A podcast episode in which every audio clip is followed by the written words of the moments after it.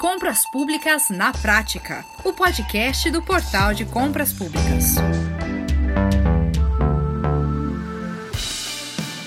Meu amigo, minha amiga, está começando mais um Compras Públicas na Prática. Eu sou Max Gonçalves e hoje eu te convido a acompanhar um papo sobre o procedimento auxiliar nas licitações, que é o credenciamento. Vamos entender como funciona esse método de contratação e como ele pode ser utilizado como ferramenta para alcançar maior eficiência, celeridade, praticidade nas compras públicas. E quem chega para nos explicar tudo sobre credenciamento é o advogado, graduado também em administração pela Fundação João Pinheiro, mestre em administração pelo Centro Universitário Uni Horizontes, especialista em direito público pela Faculdade Milton Campos especialista em gestão pública pelo SENAC Minas Gerais, Dr. Felipe José Ansalone Barbosa. Comigo, recebendo o Dr. Felipe aqui em nosso podcast e esclarecendo a visão do portal sobre credenciamento, o nosso CEO, Leonardo Ladeira. Bom, venha comigo porque esse papo interessa a você. Muito bem, professor Ansalone, ou melhor, como o senhor prefere ser chamado, Felipe. Seja bem-vindo. É, você pode nos explicar aqui, para começar esse nosso papo, o que é o credenciamento nas compras públicas e como ele funciona na prática? Legal, Max. Bem, o credenciamento ele é um dos novos procedimentos auxiliares das licitações previsto aí no artigo 78.1 da nova Lei de Licitações, a 14133.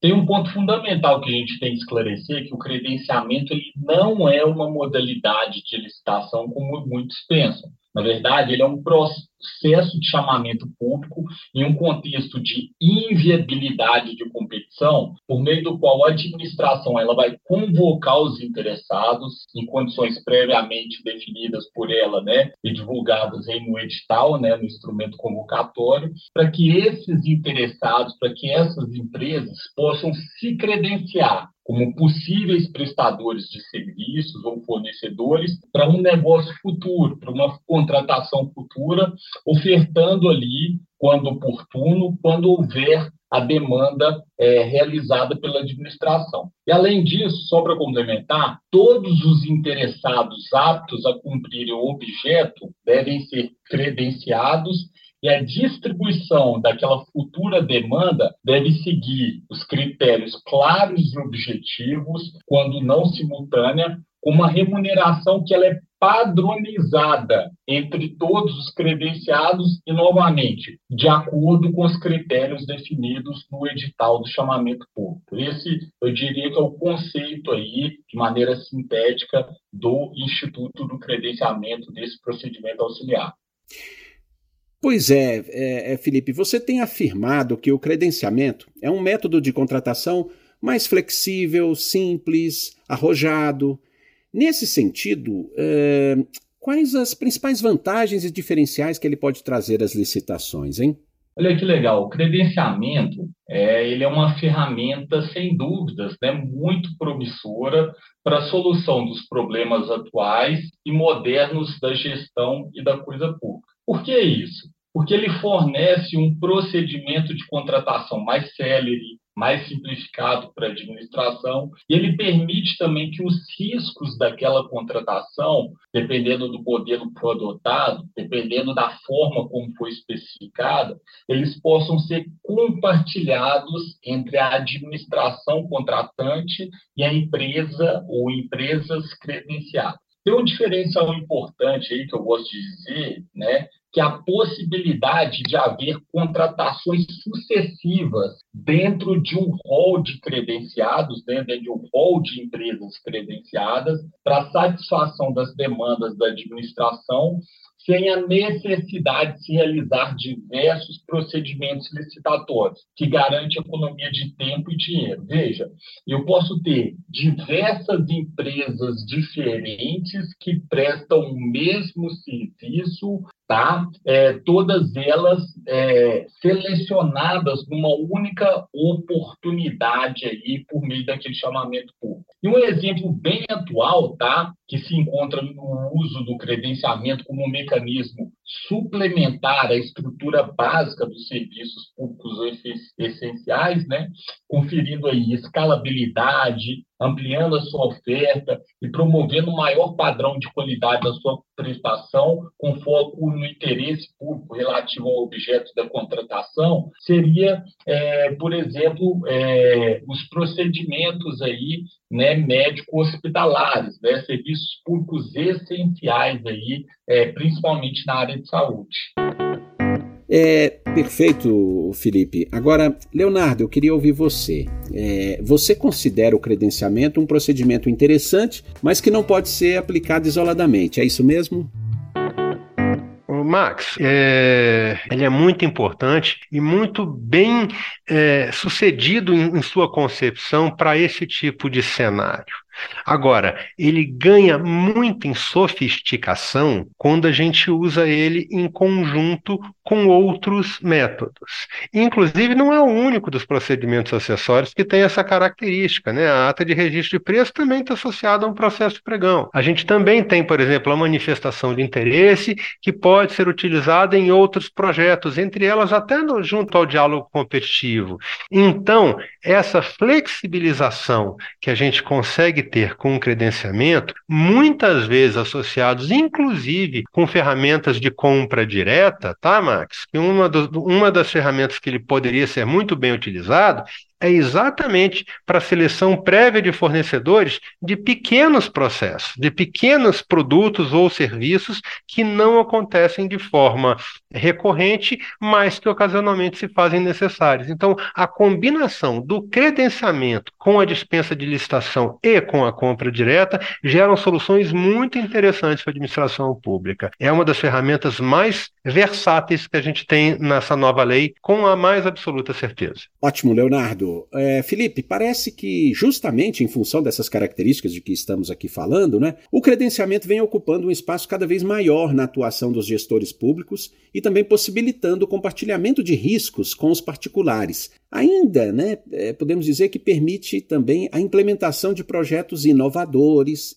e, até mesmo vamos chamar de revolucionários. Né? É, e tudo isso a custos relativamente reduzidos. É, eu queria confirmar com você, é verdade isso? Seria possível também que você nos desse alguns exemplos práticos dessas situações?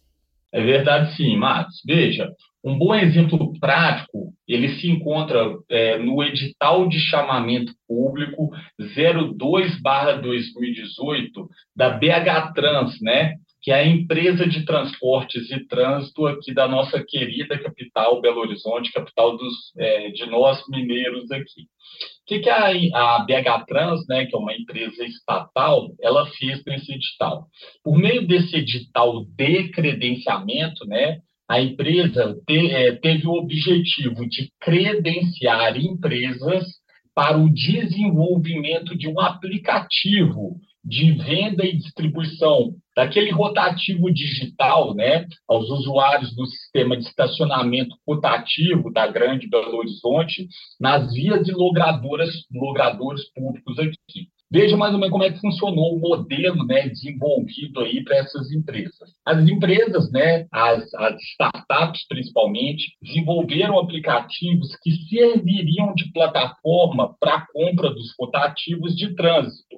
E aí os aplicativos deveriam atender a requisitos técnicos básicos, né, definidos aí no edital, definidos pela BH Trans, e todas aquelas startups que estivessem habilitadas, elas estariam aptas a fornecer o seu produto, o seu serviço, o seu rotativo para a população que precisaria desse serviço aí. Aí as empresas foram remuneradas, né, e o edital estabelecia isso, com 15% do preço pago no rotativo pelo usuário do aplicativo a cada venda, sendo que os valores dos rotativos eles seguiam uma tabela de preços unificada e que também foi definida pela portaria, no caso aí, uma portaria da BH Assim, foi interessante que relegou-se a iniciativa privada, passou-se a iniciativa privada a difícil tarefa de desenvolver uma solução moderna, uma solução que tivesse na palma da mão, no aplicativo de celular, para uma demanda da administração. Criando assim um regime de remuneração dos privados, né, das empresas privadas, das startups, e um contexto de competitividade em livre mercado, incentivando aí a melhor solução, que a melhor solução prosperasse e que as empresas suportassem o risco desse empreendimento. O arranjo dessa contratação, no final das contas, né, foi extremamente vantajoso para BH Trans, para a população usuária aí do rotativo aqui em Belo Horizonte, exemplificando bem as vantagens de se, é, se utilizar aí o credenciamento para um problema moderno, um problema de difícil solução das grandes cidades, como é o caso é, do estacionamento rotativo. Uhum. É, Leonardo, Quais os pontos positivos e diferenciais que o portal, como plataforma 100% digital, não é, de licitações, enxerga na adoção do credenciamento pelos entes públicos, hein? Claro.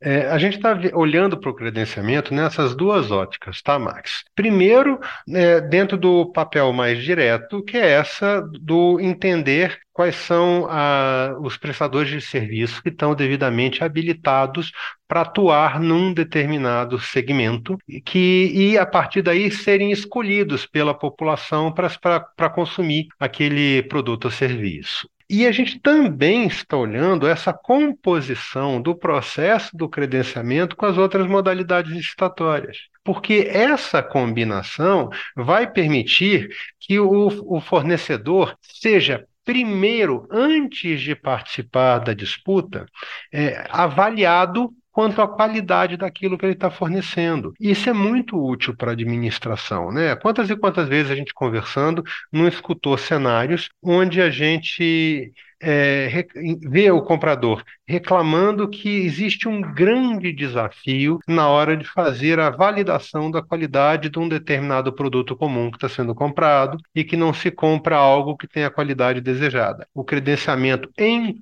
uso é, concomitante com outras modalidades vai permitir que esse tipo de coisa aconteça. Por outro lado, a gente sabe o quão difícil é também termos profissionais qualificados e aptos a prestar serviços para a população. E o credenciamento também tem esse papel, né? É importante então a gente entender que o credenciamento é uma ferramenta que não precisa existir apenas isolada, que ela tem essa característica de utilidade isolada, sim, mas que ela também é muito poderosa quando utilizada em conjunto com outras soluções. Ótimo, muito bom. Agora, professor Felipe, Olha, é, você lançou, não é, é em 2022, um livro sobre o credenciamento, né, em que trata ali no livro é, do método de contratação, né, desde o conceito, a operacionalização nas compras públicas. E aí eu queria perguntar o seguinte: o que te levou a escrever esse tema? Tem relação com a nova lei de licitações 14.133 de 2021, cuja obrigatoriedade começa em abril agora de 2023? Legal, tem total influência. Veja, Márcio, ó, a nova lei de licitações ela trouxe pela primeira vez um dispositivo legal expresso a respeito do credenciamento, que antes se tratava de uma construção doutrinária a partir da inexigibilidade de licitação. Esse contexto né, de reformulação, renovação legislativa e de um tratamento legal e doutrinário ainda incipiente acerca do credenciamento acabou nos motivando, né, a mim e ao Leonardo Tebet, da nossa equipe aqui, é, pois o credenciamento ainda se encontrava, né, se encontra repleto de incertezas que criam um quadro de insegurança jurídica. Essa foi a nossa principal motivação para estudar mais e escrever sobre o assunto. A principal intenção da obra foi justamente buscar reunir, consolidar o conhecimento doutrinário já construído a respeito do assunto em um manual. É, é muito importante a gente falar isso. Além de trilhar os próximos passos para o avanço da temática jurídica a respeito desse instituto, né, possibilitando que a sua adoção ela seja cada vez maior, mais segura para o gestor público e que os licitantes né, também possam entender melhor como funciona esse procedimento e aproveitarem as oportunidades advindas né, de novas formas de contratação pública por meio desse procedimento auxiliar que é o credenciamento. Outra coisa também que vale destacar, Marcos, é o enfoque prático e o, detalhamento, e o detalhamento do credenciamento que nós buscamos dar nesse livro, né? uma vez que nós abordamos três regimes jurídicos distintos. O regime jurídico da nova lei das estatais, o, regi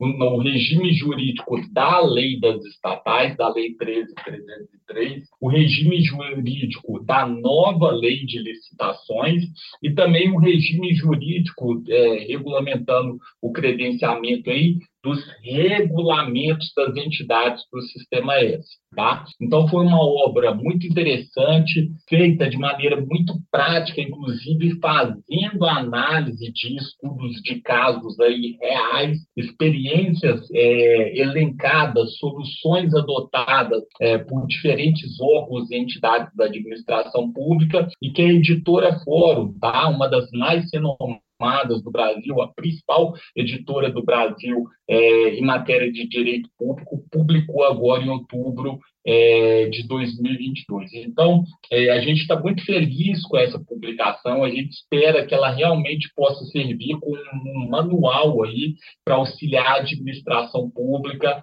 a melhor entender, melhor utilizar, ter mais segurança jurídica em relação à adoção do credenciamento. É, e, e, Felipe, no livro você aborda duas, duas das dúvidas básicas né, que mais acometem aí os gestores nesse assunto. Quando é possível contratar mediante o credenciamento e quais requisitos essenciais devem ser observados para que ele não contenha vícios e ilicitudes? Você poderia nos adiantar aqui um, um resumo das respostas, dessas duas respostas, né? Aqui para os nossos ouvintes do podcast Compras Públicas na Prática? Legal, ó. É possível contratar por credenciamento naqueles objetos né, nos quais inexistam razões para que a administração restrinja o número dos contratados, uma vez que mais participantes credenciados vão ensejar maior eficiência, maior eficácia para o alcance do objetivo, né, sem maiores ônus para a administração. É o caso lá do aplicativo da BH Trans que a gente mencionou. Para a empresa contratante, a BH Trans, a estatal municipal aqui de Belo Horizonte, quanto mais empresas interessadas em oferecer à população um, um serviço, um aplicativo cada vez mais eficiente, é, seguindo o mesmo padrão de preços, melhor. Ela não precisa selecionar um único prestador de serviço, ela pode disponibilizar ao mercado, ao usuário, ao cidadão, ao motorista, uma oferta cada vez em maior escala. Isso é um ponto fundamental, moderno dessa solução do credenciamento. Então, o credenciamento ele pressupõe uma pluralidade de interessados, uma pluralidade de startups interessadas aí, a impossibilidade de se definir o número exato de contratados necessários. Quando a BH Trans publicou esse edital, ela não sabia se ela precisaria de uma startup, de duas, de dez, de vinte. Ela precisava do serviço, mas não necessariamente sabia quantas empresas ela precisaria para dar conta da demanda e o volume de é, veículos que circulam pela cidade. E a contratação de todos aqueles, todas aquelas startups, né, no nosso exemplo aqui, que cumpriram os requisitos para atender ao objeto pretendido. Então, nós, além desse exemplo da BH Trans, que eu gosto muito, que eu já citei, nós temos exemplos comuns na prática administrativa, são, por exemplo, o credenciamento de laboratórios, tá? Para a realização de exames de saúde para a população. A, a, o, o, bacana do portal das compras públicas, né, Marcos, é que o portal ele cobre o Brasil inteiro, né? Desde municípios muito grandes, é, é, por exemplo, Belo Horizonte, São Paulo, maior de todos, até aqueles municípios pequenininhos. E você sabe, né, Max, que várias pequenas cidades, como temos aqui em Minas Gerais, sabia que ela não tem laboratório próprio do município, e aí ah, muitas vezes é, você tem um médico ali da região, né, que ele acaba abrindo um laboratório,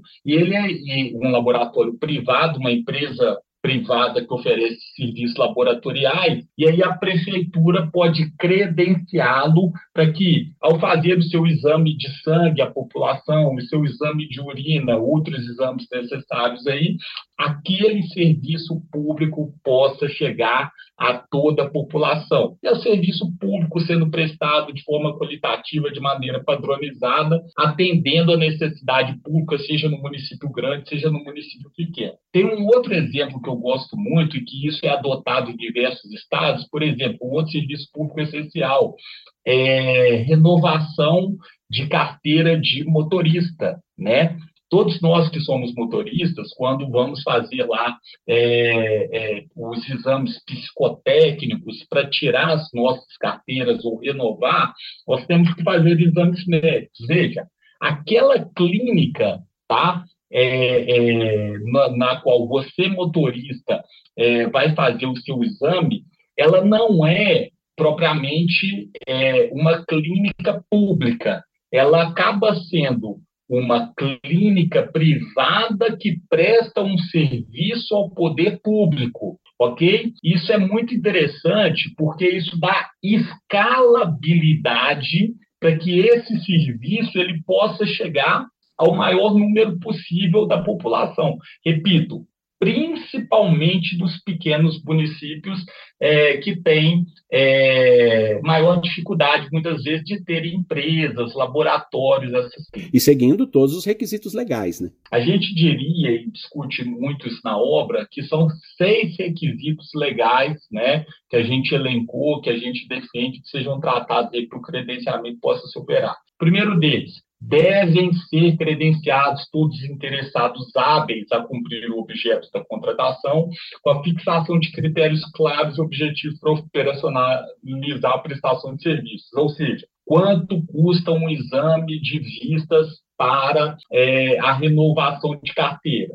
O, o Detran estabelece aquele valor, as clínicas credenciadas que se sentem aptas a prestar aquele serviço é, se credenciam perante o Detran e um valor padronizado é pago independentemente da cidade onde aquele serviço é prestado. Segundo requisito, a contratação deve respeitar critérios que permitam cumprir os requisitos impostos pelo princípio da impessoalidade, ou seja, a distribuição da demanda pelos serviços entre os credenciados não pode conter qualquer ato de vontade da administração, seja ela quem figurará como tomador de serviço ou não. Quer dizer, se eu preciso fazer o exame de vistas para poder renovar minha carteira de motorista, é, eu tenho que ter a liberdade aí de escolher a minha clínica, ou pelo menos que haja um critério objetivo de rodízio aí para definir e distribuir essa demanda aí entre as clínicas credenciadas. Terceiro requisito: o edital deve estabelecer igualdade de condições entre os interessados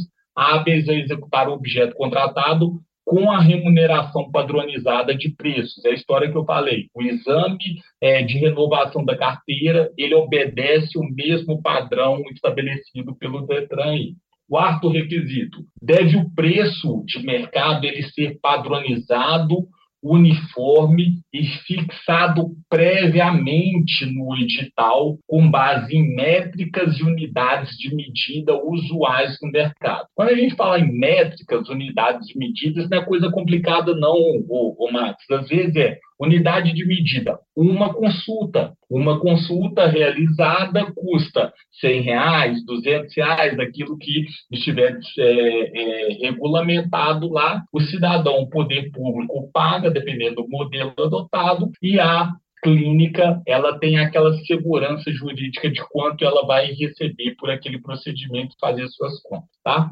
O quinto requisito é que a administração deve demonstrar que as suas necessidades serão atendidas de forma mais vantajosa por é, meio desse procedimento.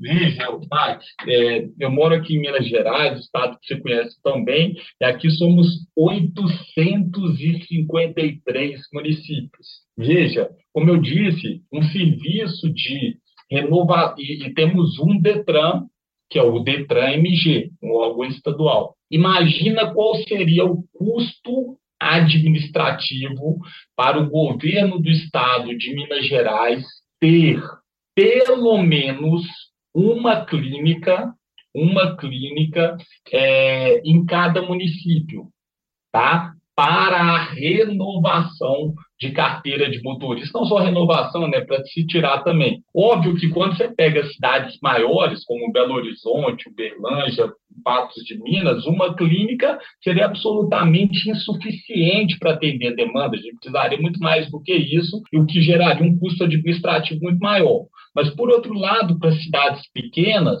né, como é, Serra da Saudade, aqui o menor município do Brasil, uma clínica é mais do que suficiente. Então, isso ajuda a administração estadual mineira, por exemplo, a compartilhar esse custo administrativo de gestão com a iniciativa privada e dar maior alcance a um serviço tão essencial como é, por exemplo, a renovação de carteira de motorista. Por isso que esse modelo é tão interessante, tá? E, além disso, o sexto, é, o sexto requisito aqui que a gente trata na obra, a administração deve demonstrar de forma clara e inequívoca que as especificidades do objeto a ser contratado inviabilizam a competição e, portanto, afastam o dever de listar. Aí tem a ver com o conceito da inexigibilidade, né, da inviabilidade de competição. Para a administração, né, por exemplo, estadual, aí, é, como eu mencionei no caso do Detran, é, do aplicativo aqui, no caso da BH Trans, é muito melhor que eu tenha uma pluralidade de empresas aptas a prestar esse serviço a concorrência é bom, a concorrência eleva a qualidade da prestação de serviço, porque no final do dia a população ela merece ser bem atendida, o, direito, o dinheiro público tem que circular no estado inteiro, tá? Para prestar um bom serviço público. Por isso que a gente acredita que o credenciamento é um instituto tão fantástico, resolve problema público e ele ajuda a transformar o país por meio de modelos mais eficientes de compras públicas. Foi isso que a gente tentou trazer nessa obra aí, que a gente realmente espera que ajude a melhorar a prestação de serviço público à população. É esse o intuito, Marcos. Perfeito. Agora, Leonardo, depois de tudo que nós falamos aqui, podemos concluir que o credenciamento é um procedimento auxiliar que pode ser um caminho interessante para movimentar o setor, é, previsto na nova lei de licitações, que passa a ser a, a única lei para as compras governamentais a partir da, de, de daqui a pouco, né? Pouco mais de um mês, não é isso? Max, o credenciamento é uma ferramenta muito interessante que está previsto na Lei 14.133. Observe que, como toda a Lei 14.133, a gente ainda está num processo de, de entender, aprender e aplicar. Então, a gente ainda tem aquilo que eu acredito que é um volume pequeno é, da percepção do quão poderosa é essa ferramenta, esse procedimento auxiliar, dentro do contexto da nova lei. Porque é muito comum, Max, a gente discutir e, ver compradores discutindo a respeito do, do desafio que é não só comprar, mas comprar qualidade. E o credenciamento serve exatamente para sanar essa etapa, porque a gente começa a, a permitir disputas com base num critério objetivo de credenciamento prévio, porque nós podemos usar tanto o credenciamento para aqueles serviços que são de escolha da população, né, e que precisam ter um agente devidamente certificado como apto a prestar esse serviço, como nós podemos utilizar o processo de credenciamento em conjunto com outras modalidades licitatórias para permitir um filtro prévio de qualidade dentro dos, dos processos de disputa. Então, é uma ferramenta que é muito importante, muito versátil, que só agora que está começando a ser explorada pelo universo dos entes compradores tanto do portal quanto do Brasil como um todo. Tem muita coisa para se aprender ainda a respeito da Lei 14.133. Perfeito, Leonardo. Olha, é, eu quero agradecer muito aqui então a participação do advogado Felipe Ansalone no nosso podcast. Obrigado pela oportunidade, um abraço a todos os colegas aí e sigam aí é, o professor Felipe Ansalone, a mim nas redes sociais, Felipe Ansalone aí. É sempre um prazer conversar com os colegas aí do Portal das Compras Públicas. Um abraço. Obrigado também, Leonardo, CEO do Portal de Compras Públicas, por mais essa conversa aqui importante para o setor. Eu que agradeço mais uma vez de estar com vocês aqui no nosso podcast, Max. Precisando, estamos sempre às ordens. Muito obrigado. E se você ficou interessado no livro do Dr. Felipe Ansalone, o título é O Credenciamento do conceito à operacionalização nas compras públicas, de 2022, da editora Fórum. Bom, nós ficamos por aqui. A gente se vê então no próximo episódio. Um grande abraço para você e muito obrigado por nos acompanhar até aqui. Você ouviu Compras Públicas na Prática, o podcast do Portal de Compras Públicas.